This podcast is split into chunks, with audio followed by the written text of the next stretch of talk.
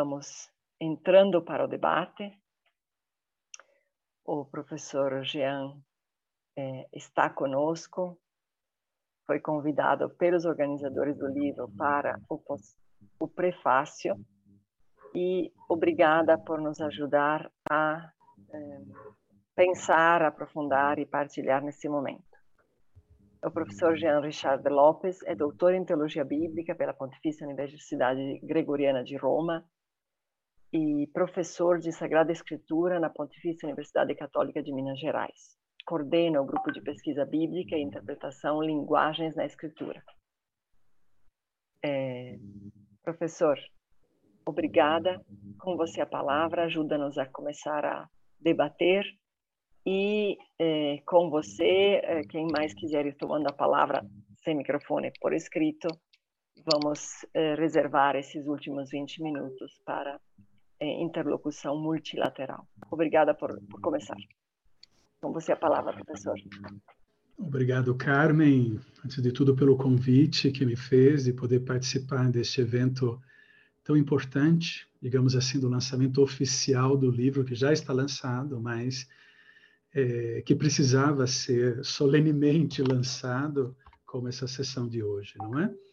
Eu aproveito também para agradecer ao professor Padre Leonardo, à professora irmã Elisângela por terem me convidado para fazer o prefácio desse volume.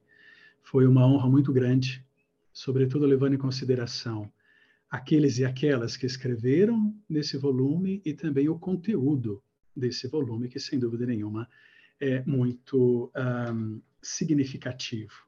Né? Eu uh, gostaria de fazer duas observações, antes de tudo. Né? Um, a professora Elisângela, a irmã Elisângela, trabalhou o texto do livro dos Números, é um texto muito provocativo, sem dúvida nenhuma, pouco conhecido, não é? Por isso é sempre interessante quando esses textos que acabam ficando escondidos por trás das narrativas mais conhecidas vêm para fora por meio dos estudos em ocasiões como essa, né, desse tema tão importante. É, o professor Scar, né, já emérito do Instituto Bíblico, nos seus livros sobre o Pentateuco, nas várias definições que ele apresenta, em geral ele sublinha um aspecto. O Pentateuco é a carta constitucional, a carta magna de Israel. Ou seja, mais do que narrar o que aconteceu no passado, a função do Pentateuco é construir a identidade de Israel como povo de Deus. Mas quando nós falamos de carta constitucional, tem um elemento significativo para que ela seja reconhecida como carta constitucional. Qual elemento? A carta é para um grupo, para um grupo social, para uma comunidade. Mas essa carta só é válida e, de fato, capaz de sustentar a identidade de um grupo quando todos os membros ou as categorias desse grupo estão representadas na Carta Constitucional. Então, o texto escolhido pela irmã Elisângela, ele é de suma importância, enquanto, ao provocar uma mudança na legislação, ele representa as mulheres em condições de vulnerabilidade e que precisavam estar representadas nessa Carta Constitucional para que não ficassem ignoradas. Né? Falando de modo simples, o grupo, a categoria social que não está representado no grupo, não existe, porque não tem uma representatividade. Né? Então, mas, extrapolando a afirmação do SCA a respeito do Pentateuco, a Bíblia como um todo é uma carta constitucional, não só para Israel, mas também para nós. Né? Porque nas várias representações de grupos e categorias ali, nos permite enxergar a realidade numa complexidade, numa pluralidade sempre maior. Pluralidade que na vida prática, em geral, nós não temos facilidade para acolher, para reconhecer, e que acaba sendo origem de discriminações e etc. Não é?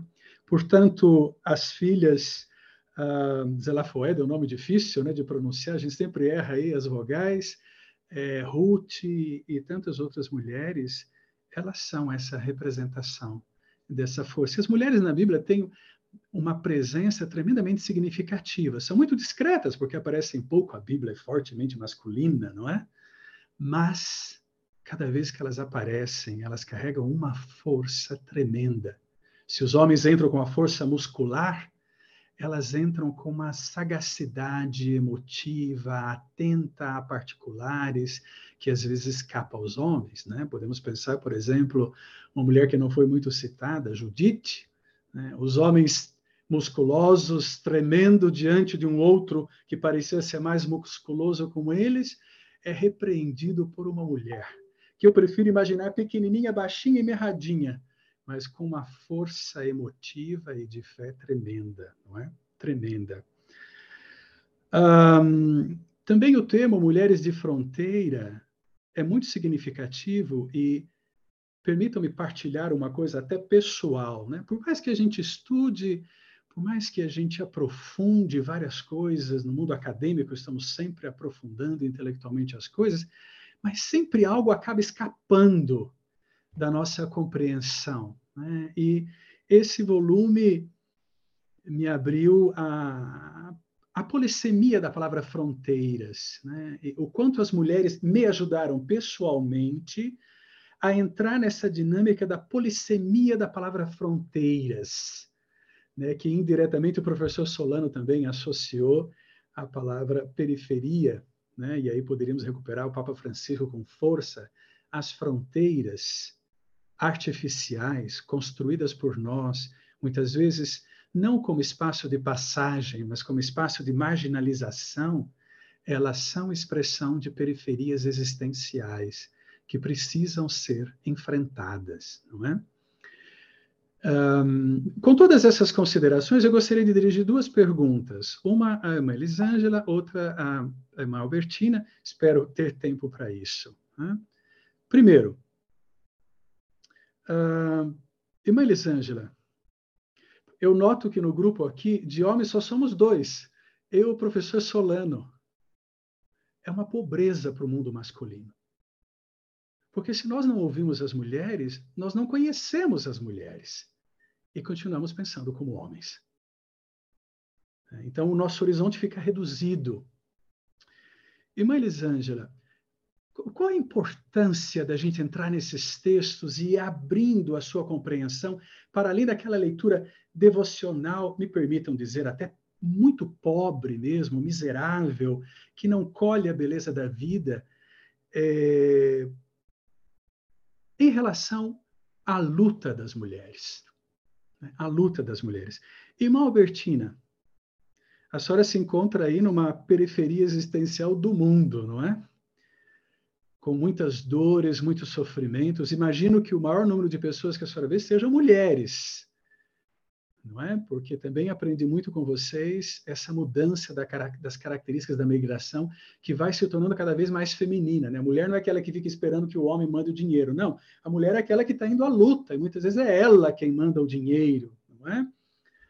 É, entrando até em situações difíceis, às vezes a, a, atravessam uma fronteira e muitas se veem obrigadas a se prostituir, mentindo para suas famílias do trabalho que estão fazendo para poder manter as suas famílias, dar oportunidade aos filhos que estão longe de estudar e tudo isso. Quer dizer, mulheres que entregam a sua dignidade por uma família, né? por outras pessoas. É um dos exemplos. Como religiosa, como mulher de fé, nesse contexto, como que a senhora vê a presença da Bíblia? A palavra de Deus aí, os textos bíblicos, consegue ser luz um pouco nesse ambiente? Não digo só de esperança para quem está ali tentando atravessar a fronteira, mas o quanto a gente precisa ainda trabalhar a partir da Bíblia para que aqueles que não estão na fronteira, mas que têm o comando das fronteiras, se abram, né? deixem de ser muros e se tornem de fato fronteiras. Né? é, me calo e passo para vocês para podermos aí respeitar o tempo, não é? Incrível, excelente. Vamos lá. É, sugiro que já as perguntas formuladas e direcionadas possam ser respondidas. Então, é, enquanto isso, se chegarem outras perguntas, a gente vai administrando. Irmã Elisângela? Agradeço, Jean, por essa belíssima explanação, sobretudo com relação ao Pentateuco e à Bíblia. Eu compartilho 100%, também parto dessa, dessa perspectiva não, da, do Pentateuco como a carta magna, ou a carta constitucional não de um povo, e porque ele gera identidade a partir de experiências comuns, não? Uma língua, um Deus, uma terra, um povo, e que depois, claro, se expande é, de forma mais é, inclusiva e não só exclusiva, né? É, com relação à importância né, de entrar nos textos, o, o que eu percebo assim, ah, que é claro, por muito tempo a gente estudou a Bíblia, ou leu, ou foi catequizada apenas com uma perspectiva, não? porque os nossos catequistas, os nossos sacerdotes, os nossos professores na teologia é sempre mais um público masculino, não que, que estuda. E certas leituras a gente precisa ter a sensibilidade, como diz o, o, próprio Scar, não? o texto ele forma os seus leitores. Então, quando a gente está lendo o texto, a gente se identifica com certos personagens, com certas histórias, e o texto vai transmitindo também uma mensagem. Não? E como mulher, quando a gente começa a ler, a gente se encontra, por exemplo, com é, essas cinco personagens, não, a gente começa a pensar, nossa, mas isso daqui é espetacular, eu nunca vi algo dessa forma, nunca foi falado, tal. Então a gente começa a aprofundar e, e, e conhecer mais. E acredito que para nós mulheres é, é, quase uma afirmação, porque de fato existem características da mulher, não que é essa sagacidade, como você mesmo falou, essa sensibilidade, essa atenção à vida, né? Que, eh, de certa forma, resgata aquilo que é próprio do, do feminino. É não em um sentido de concorrência, ou no sentido de complementaridade, mas no sentido mesmo de paridade. E, para mim, isso confirma muito a, a própria narrativa da criação, quando Deus cria homem e mulher à sua imagem e semelhança. A sua imagem, é, homem e mulher, Deus criou a sua imagem e semelhança. Então, assim, duas vezes o texto repete isso, não? É, macho e fêmea, macho e fêmea, a imagem e semelhança de Deus criou. Ou seja, é, não tem uma primazia, não tem uma superioridade, mas uma paridade. Então, as Sagradas Escrituras, de certa forma, também, nas suas narrativas, vai nos ensinando isso. A questão é a forma como a gente interpreta. Qual o lugar geográfico ou teológico que eu estou interpretando, não? que às vezes a gente acaba criando fronteiras, criando muros, que são mais muros hermenêuticos do que mesmo muros é, textuais. E, na verdade, assim, eu vejo que esses textos... Desculpa, é... só, só, te inter... só te interromper. Sim. Esses muros hermenêuticos que Justo. escondem as mulheres da Bíblia nos empobrecem como seres humanos. Isso. Então, assim, acho que é de uma riqueza enorme. E, assim, existem muitas filhas de Zelofeade não lutando por seus direitos e pelos direitos de muitas outras mulheres. É quando eu coloquei também essa, essa dimensão da fronteira, foi justamente essa dimensão mais a, abrangente. Não, não é só a fronteira física, mas é a fronteira legal, mas existem muitas outras fronteiras que uh, no passado, no presente e no futuro é, as mulheres precisam enfrentar, ou enfrentam hoje, principalmente as mulheres migrantes, como nos apresentou a irmã Albertina. E é muito, muito interessante realmente que essas mulheres migrantes conseguem ler a sua vida à, à luz é, da fé. É, e é justamente a fé que dá a elas a, a resiliência necessária para superar aquilo que humanamente parece ser insuperável. E passo a palavra à irmã Albertina para ela responder aquilo. Obrigada. Me esqueço, me esqueço do microfone. Já a sua, a sua pergunta interroga.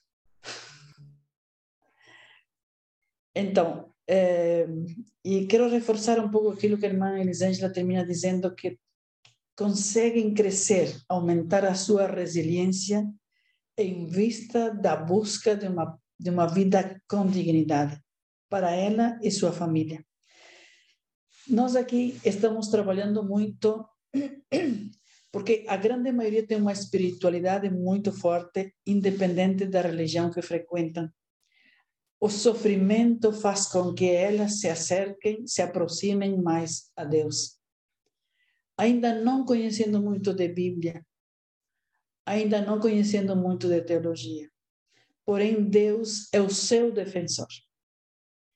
Tratamos como elas são muito são muito sofridas e maltratadas pelo homem, tratamos, estamos fazendo um trabalho muito intenso com textos do Evangelho, que onde vemos, onde elas podem perceber como Jesus trata as mulheres. E muitas se identifica com os próprios textos. Revivem sua história a partir desta interpretação e falam de suas histórias comparando, com, comparando o texto com, com a vida que elas levam. As vemos mais animadas e com mais força, mais força espiritual e com maior dignidade, sentindo-se elas pessoas dignas porque Jesus as recebe, contempla suas necessidades, fazem os milagres, trans, transpassa fronteiras e nos diferentes textos bíblicos escolhidos, elas vivem intensamente essa dimensão. E elas se sentem mais capazes e mais dignas como mulheres. Não são só essas, essas forças submetidas aos homens e às violências, principalmente no trajeto da sua migração. Por isso também elas se empoderam mais como pessoas para seguir lutando e vencer as fronteiras físicas, morais e todas as pessoas e culturais que podem encontrar no seu caminho.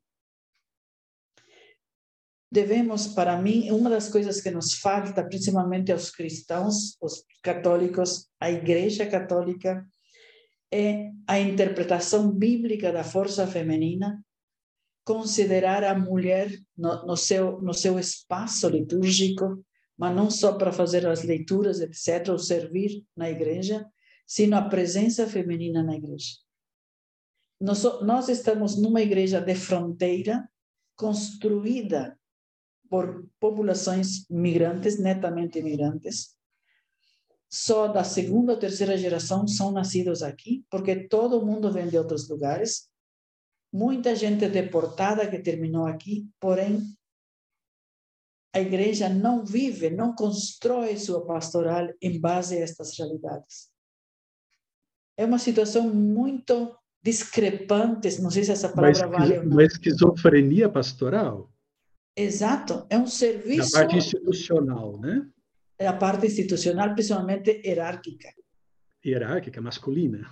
Ah, é uma esquizofrenia, uma esquizofrenia pastoral, porque estão num contexto de pessoas deportadas, estrangeiras, migrantes, e não tem uma pastoral capaz de contemplar essa realidade. Exato, exato. E isso influencia, inclusive, a apresentação da Bíblia para essas pessoas. Sim. Porque acaba sendo um modo de homogeneizar a coisa e não a palavra de Deus que fala às pessoas e que dá voz às pessoas. Né? Desculpa que foi provocativa não. essa afirmação sua, acabei me intrometendo. Não, mas é isso. Então, a gente trata, trata com que essa voz feminina também surja, possa romper essas fronteiras eh, hierárquicas.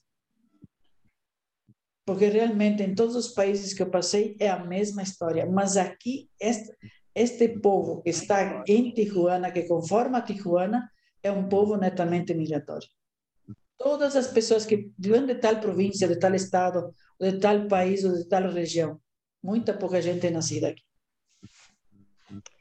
Obrigada, é, Carmen, Posso dizer uma última palavrinha, Carmen? É, Segue eu quero agradecer a todas vocês e também partilhar com vocês, né, que na minha formação acadêmica humana tive a alegria de ter grandes professoras, professoras de Bíblia, professoras de teologia, né, mulheres que me ajudaram a pensar um pouco mais. Sou sempre homem com defeitos de homem, mas um pouco mais enriquecido com a riqueza dessas grandes mulheres. Né? E gostaria de, de, de, fechar aqui a minha fala com um texto de Paulo, um homem recorrendo a outro homem, perdoe-me, mas que eu acho muito significativo, né? como expressão de esperança, esperança cristã, que é sempre de convicção de fé, por esse trabalho que os volumes preparados significam, por os trabalhos que vocês individualmente fazem. Né?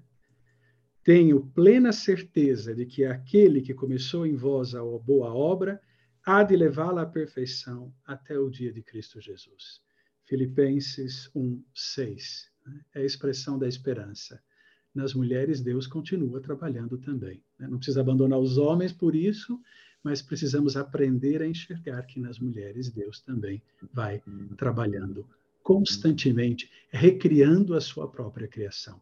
Muito obrigado pelo convite, pela oportunidade de participar com vocês. Parabéns pelas iniciativas e que, que tenham muito sucesso no trabalho. Obrigada. Obrigada. Nós estamos no meu computador da 11:28. Eu ainda tenho algumas falas é, deixadas no chat que eu vou ler, ao menos as mais longas, se caso alguém perdeu, e uma pergunta do Roberto que vai fechar o debate, com a qual eu também vou fechar essa fala. Antes ainda de tudo isso, eu vou lembrar que, um, eu li os, a série Cumene, é, segue, nós já temos os dois volumes nos dois idiomas no site do Cezem e da Clar. O site do Cezem, a Giana divulgou ali. De qualquer forma, se por acaso esquecem, é cezem.org.br slash ecumene. Nesta página se abrem os quatro livros e aí você seleciona o que você quiser. Nós temos o edital do, do, volume que estamos preparando esse ano, que será sobre pluralidade religiosa e migrações, um tema exigentíssimo, com Paulo Eti e a irmã Marileda Baggio. E ah, a terceira informação, os livros da série Ecumene, publicados até então, existem também em versão impressa em português. Se alguém necessita da versão impressa, entra em contato com o CISEM pelos vários canais que a gente conhece. É, então, aqui temos é, o padre Leonardo, que, como tinha avisado, teve que sair, como havia dito, com lamento, preciso exodar-me da sala e migrar para outra fronteira. Obrigado pela oportunidade excelente continuação da apresentação do segundo volume. Abençoado domingo no Senhor, Padre Leonardo a Fátima Vicari, eh, leiga missionária escalabriniana de Curitiba. Um grande abraço para todos e todas, especialmente as irmãs Maria do Carmo, Janete, irmã Neuza Mariano e Albertina. Encantada com as falas, grata pela oportunidade. A você, Fátima, e a todos os leigos, nosso abraço.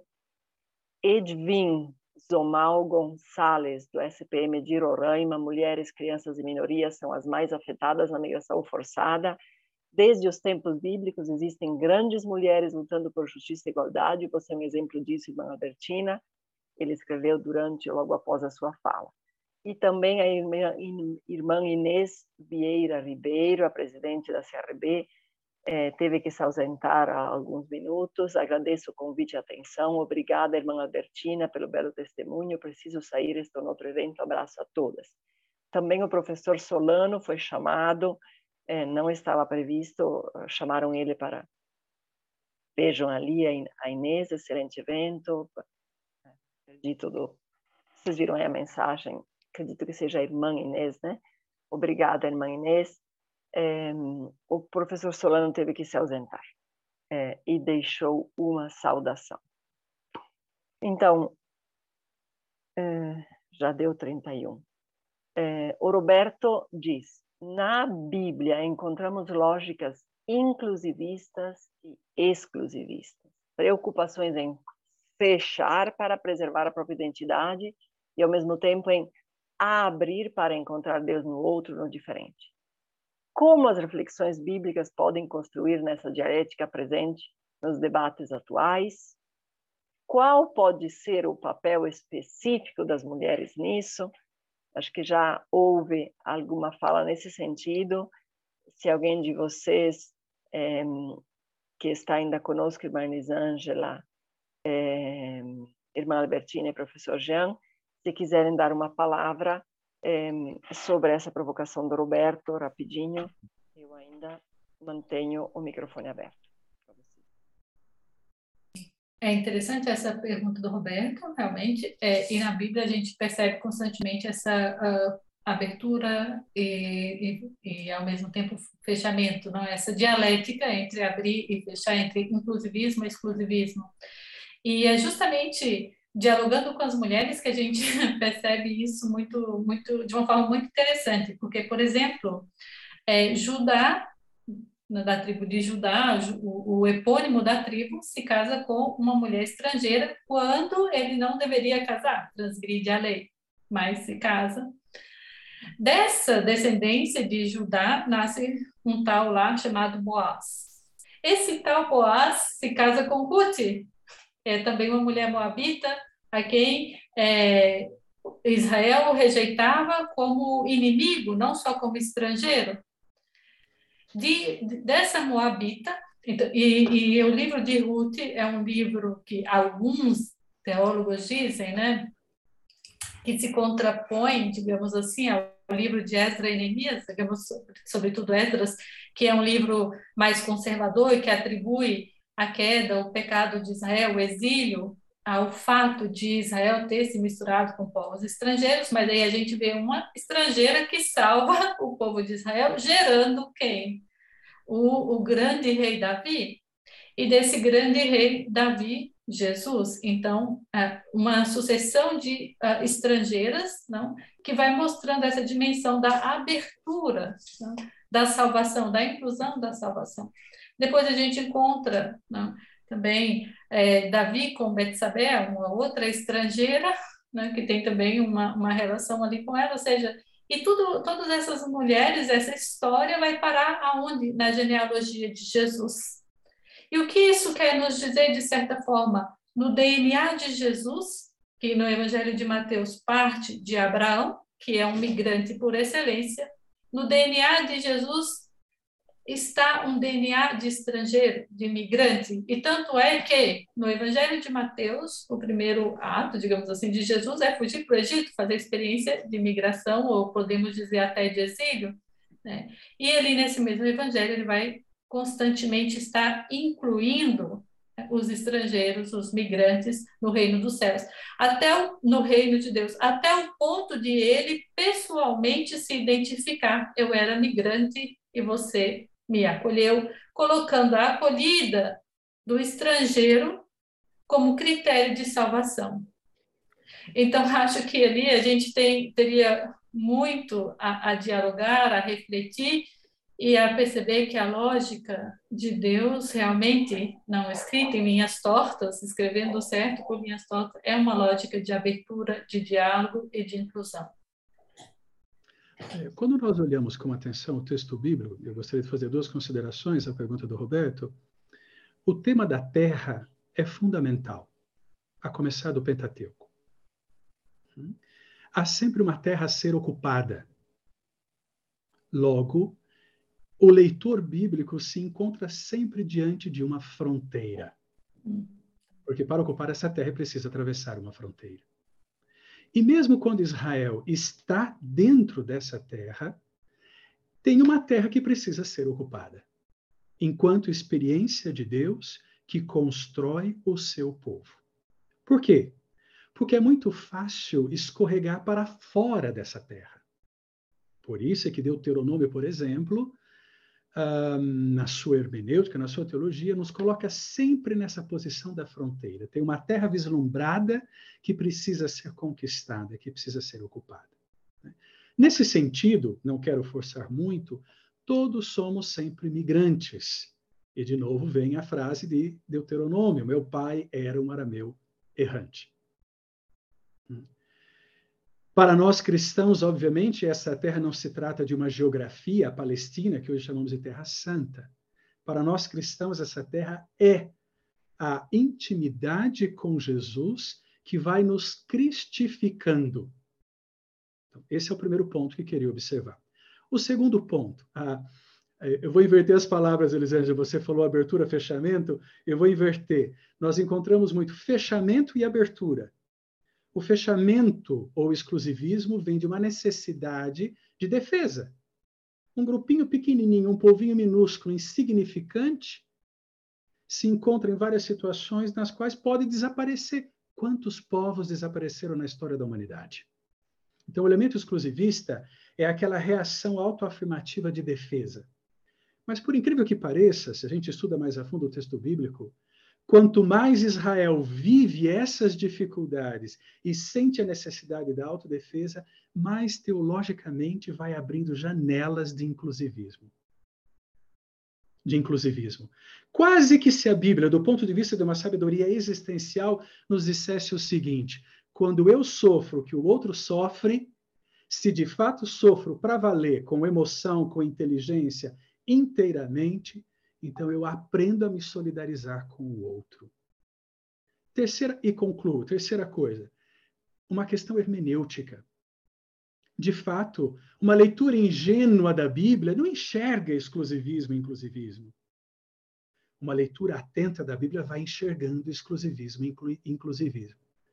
Isso é um desafio para nós, porque é na reflexão, é no estudo, no aprofundamento dessas contradições, vejam a palavra que estou usando, dessas contradições contidas no texto bíblico, no aprofundamento disso, é que nós conseguimos ouvir a palavra de Deus que está por trás do texto bíblico. Mas se ficamos numa leitura ingênua, não aceitamos esse desafio, não escutamos a palavra de Deus e usamos o texto bíblico de modo errado, muitas vezes defendendo um, exclusivismo nada cristão. É, portanto, a pergunta do Roberto é excelente, é, é o desafio que todos nós temos diante dessa palavra. Né? A irmã Albertina falou da questão institucional, pastoral, na região onde ela está trabalhando. Uma esquizofrenia pastoral. Eles leem a Bíblia, mas não conseguem, a partir da Bíblia, se deixar provocar e transformar ao ponto de eles deixarem de ser uma fronteira para os estrangeiros que passam a residir naquela região. Quer dizer, eles não conseguem incorporar não conseguem incorporar, embora falem de Deus, de Jesus, do mandamento do amor ao próximo, o tempo todo. Obrigada. As palavras finais são gratidão, são parabéns a todos e todas que leram as mensagens que enviaram. Excelente evento, partilhas provocativas, que venham outros. Lembro que este vídeo deste evento, em breve vai estar disponível no site do CESEM, caso queiram. Obrigada Tuila, que também está, minha colega do CESEM, que está parabenizando. Este vídeo vai estar disponível no site do CESEM, é, caso alguém queira, inclusive, utilizar ou utilizar partes dele para, para multiplicar sapere mm. se farci